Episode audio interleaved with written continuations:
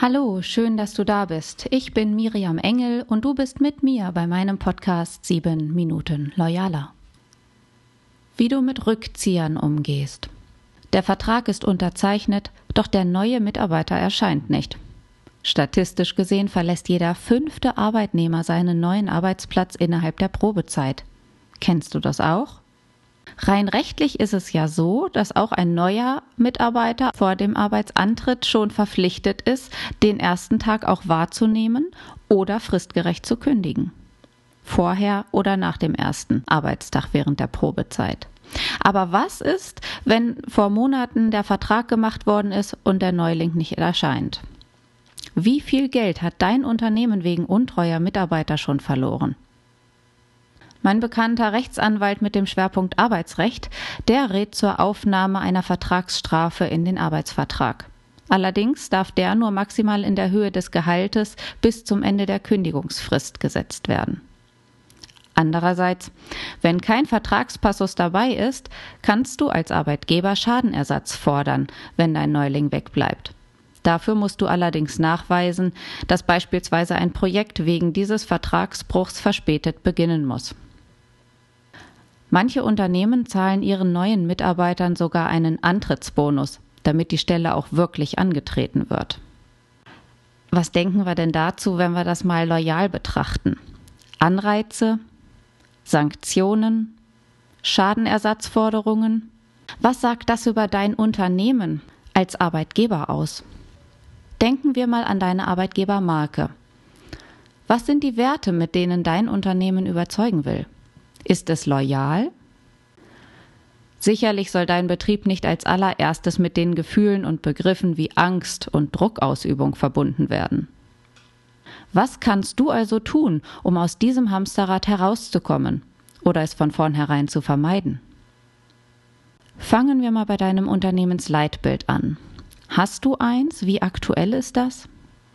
Mit welcher Philosophie treten du und dein Team an? Welche Vision verfolgt dein Unternehmen? Und ist es auf den ersten Blick ersichtlich, wofür dein Unternehmen steht? Die Frage dahinter, die sich stellt, ist ja, wie kann ein potenzieller Bewerber schon vor dem ersten Kontakt den Spirit, den Teamgeist deines Unternehmens kennenlernen?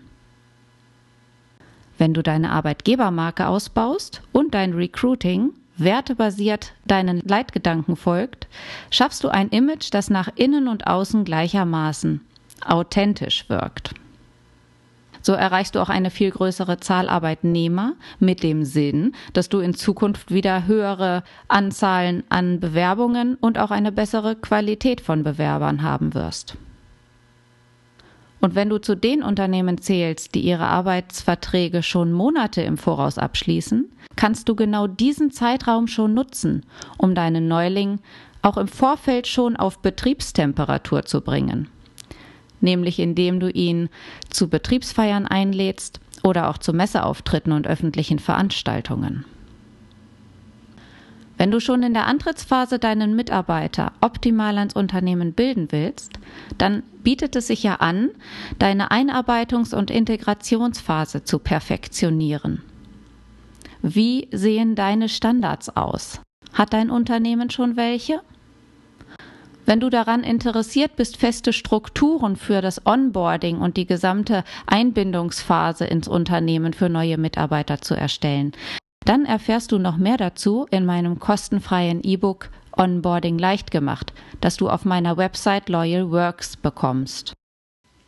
In diesem Sinne, mach dich als Arbeitgeber spürbar, erlebbar, nahbar Gib Möglichkeiten zur persönlichen Begegnung und zum Austausch und gib so viel wie möglich vom Unternehmen preis, wo die Werte liegen, wie man sich begegnen kann, wie die Zukunftsvision aussieht.